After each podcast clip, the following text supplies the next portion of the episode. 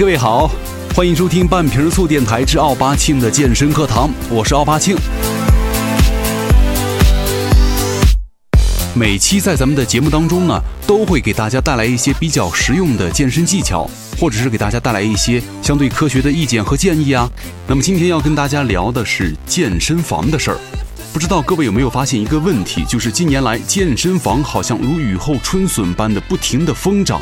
可能是因为咱们现在人类身上的肥肉生长速度是要超过咱们社会进步的步伐吧，所以说往往健身产业在咱们中国还是供不应求。那么之前呢，健身其实在国内还是比较小众的，慢慢的健身房多了，去锻炼被看作是一个比较时尚的健康的事情。那么到了现在呢，健身房遍地开花了，而门槛儿也相对来说越来越低了。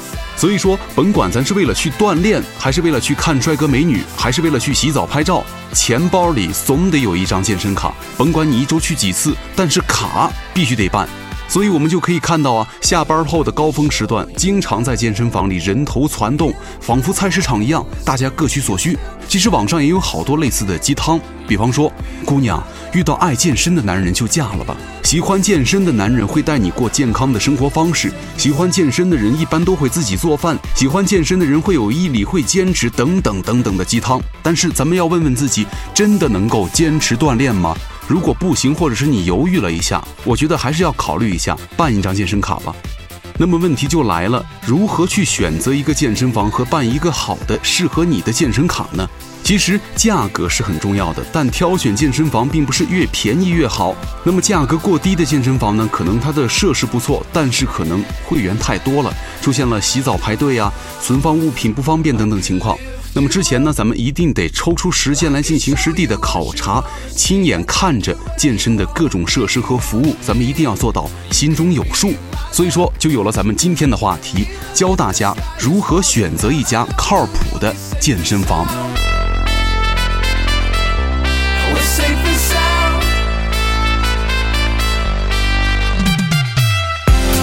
那么第一点呢，就是咱们一定得去踩点了。踩点的最佳时间段是晚上的六点到九点之间，因为健身房的人流最多的时候，往往都集中在这个时间段，大家纷纷在下班之后啊，集中到健身房去锻炼。如果这会儿您去踩点呢，可以对健身房的人流量、场地的清洁度、空间是否充足等细节拥有一个比较直观的了解，也能够为你以后在这儿健身所需要注意的各种问题一目了然了。第二点呢，就是地理位置了，其实这个非常重要，方便才是王道。一就近为宜。如果你是单身的上班族的话，你可以选择离你的工作单位附近的健身房；如果有家庭的，不妨选择离你家不远的健身房。其实这一点真的很重要，千万不要看了好多健身房之后就乱花渐欲迷你眼了啊！这家的这个澡堂子好，那家的墙纸我比较喜欢，他家的帅哥多，那家的造型更别致，这些都白搭。最最最重要的一点就是一定要选择一个跟你距离最近的健身房，其他的真的无所谓的。第二个要查看车位了，这一条就是针对比较高端的锻炼人群了。如果你的逼格较高，而且是相对来说完美主义者的话，远近无所谓，主要是自己喜欢，而且自己有车，不在乎距离远近的话，那你就要考虑是否会有充足的车位了，而且停车是否方便。有很多格调较高的健身房呢，一般都在市中心或市区，但问题就是一般会堵车，二是车位不够用。所以说，咱们看完了健身房，去看一下停车的地方是否方便，车位是否够用，这个是非常有必要的。第三就是一定要宽敞通风了，通风设备良好是健身房应该具备的基本条件。假如说一个健身房在地下室，那基本就可以忽略它的存在了，因为实在是太脏了。除非里面有你心仪的对象啊，但是那样时间长了对你的身体也不好。注意了。健身房一定要宽敞加通风，再一个就是要说一说这个健身教练了，一定得专业。其实每个健身房都会配有巡场教练呢，私人教练。那么巡场教练就可以在你锻炼的时候提供一些免费的帮助和指导，也会负责应对各种的突发情况。那么私教呢，就是一对一的给会员们上课，他的收费一般是单独计算，或是按一个小时来计算，或者按课程来计算，并没有包含在你的健身房里的年卡以内。那么说到这儿呢，大家一定要注意了，很多健身房的教练非常随意。我曾经就遇到了这么一个，就是前两天还给专门给人家负责办卡的会籍顾问，过了几天，估计教练不够用了，他就当起了教练。问题是，他那胳膊肘甚至还没有杠铃的杆子粗啊！珍惜生命，远离这种屌丝。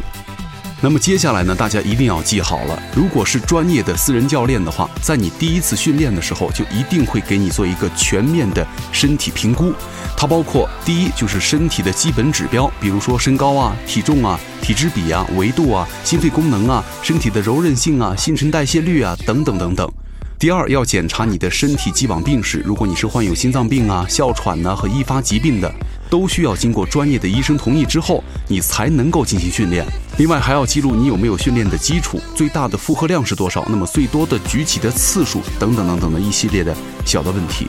再一个就是你千万不要不好意思去问，因为咱们锻炼的目的就是一是为了身体，二也是学习知识嘛。要是你什么都会的话，干嘛请教练呢？所以说多问多看多观察才是对自己最大的负责。Oh my god, I put my pants on inside out. I couldn't tell cause the lights were out. I'll beat the sunrise again. Oh, oh, oh. Neighbor stare. 还有一点就是课程的设置是否齐全。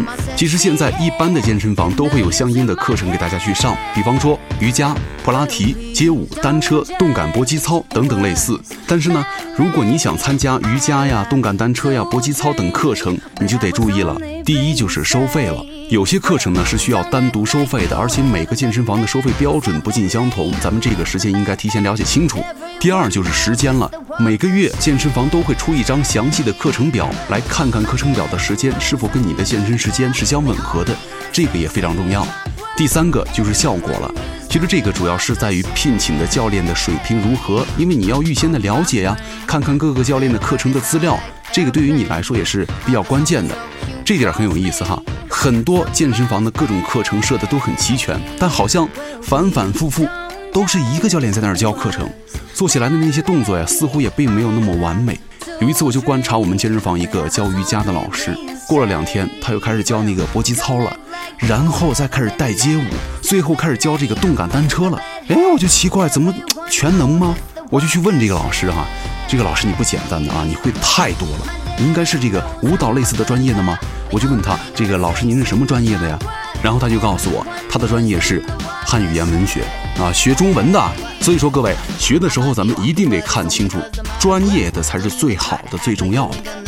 还有一个就是，健身房里的服务项目价格是否合理了。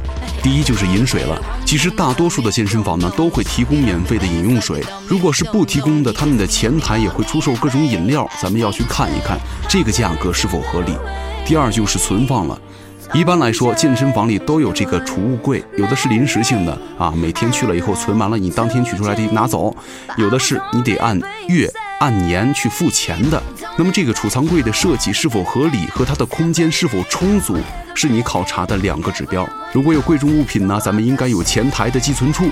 第三就是洗澡了，咱们要观察一下冷热水是否均匀呢？洗浴间的数量是否充足啊？洗浴的空间是否足够大呀？通风是否良好啊？而且而且洗浴间应该备有这个吹风机之类的这个小物件哈，咱们也要观察好了。第四个就是看一看他们是否会经常消毒了。一般健身房在每天营业结束以前呢，会对相应的器械进行消毒，不然的话，就像咱们之前说过的，器械是很脏的，非常容易传染病，这个是很重要的。健身的器械，它的品种是否丰富，数量是否足够多？比方说，力量的器械应该包括这个卧推架呀、深蹲架呀、史密斯架呀，重量大小不等的杠铃啊、哑铃啊等等等等的。那么每个肌肉的部位训练，至少你得配备两到三种不同的训练器械，这样才可以满足咱们去锻炼的目的和效果。那么第二个就是有氧的器械，你就需要配备一些有氧单车呀、跑步机啊、登山机啊之类的常规的设备。另外还要特别留意一下跑步机等基本器械是否存在供不应求、严重排队的情况，而且要上去试一下，它这个跑起来的感觉是不是全是二手的呀？是不是老机器啊？这个都得看好了。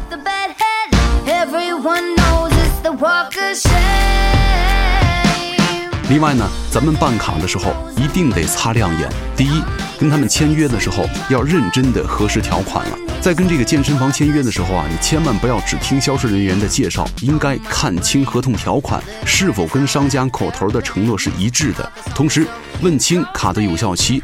千万不要相信那些，比方说啊，我们这个卡过了有效期以后还能继续使用之类的话啊，到时候他不认账就完了。另外呢，考虑到如果商家万一倒闭或者是迁址了，会员卡的相关处理事宜啊，消费者最好能够在签约的时候一并提出，能够作为附加条款来维护你自己的自身权益。第二，要理性选择，坚持为先。有一个统计，办理长期健身卡的会员中有将近百分之七十不能够保证正常的健身房的出勤次数。正是由于这种冲动和惰性，这个健身房的商家才能够轻松的开展圈人运动。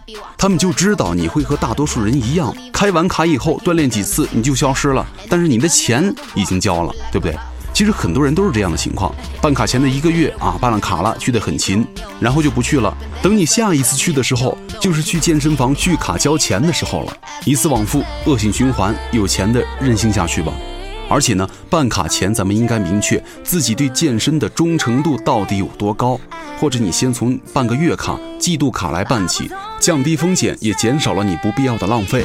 那么体检过后呢，应该对健身房的服务质量啊、教练的情况和信誉度有了认识之后，再买长期卡也不迟。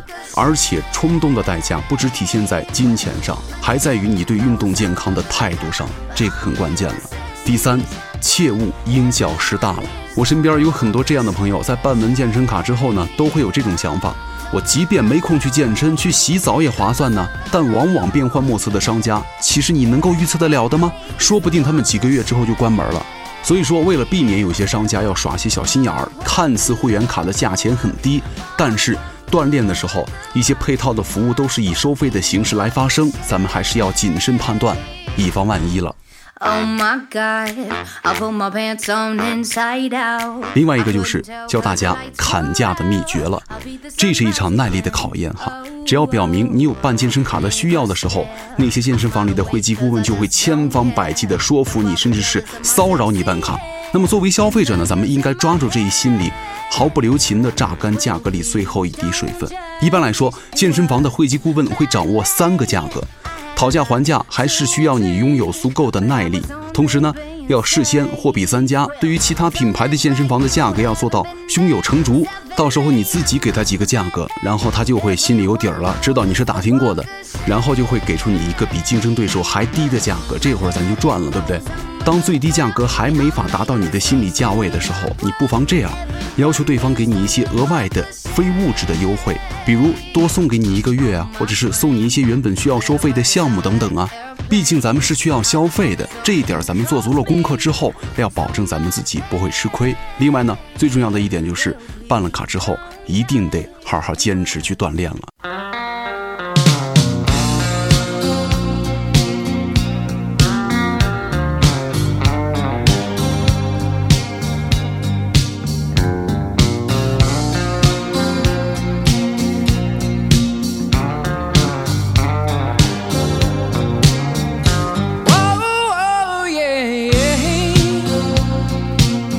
健身圈有一句这样的话，叫做“你需要四周才可以注意到自己身上的变化，你需要八周，你的朋友才会注意到你身上的变化，你需要十二周，剩下的人才会注意到你的变化。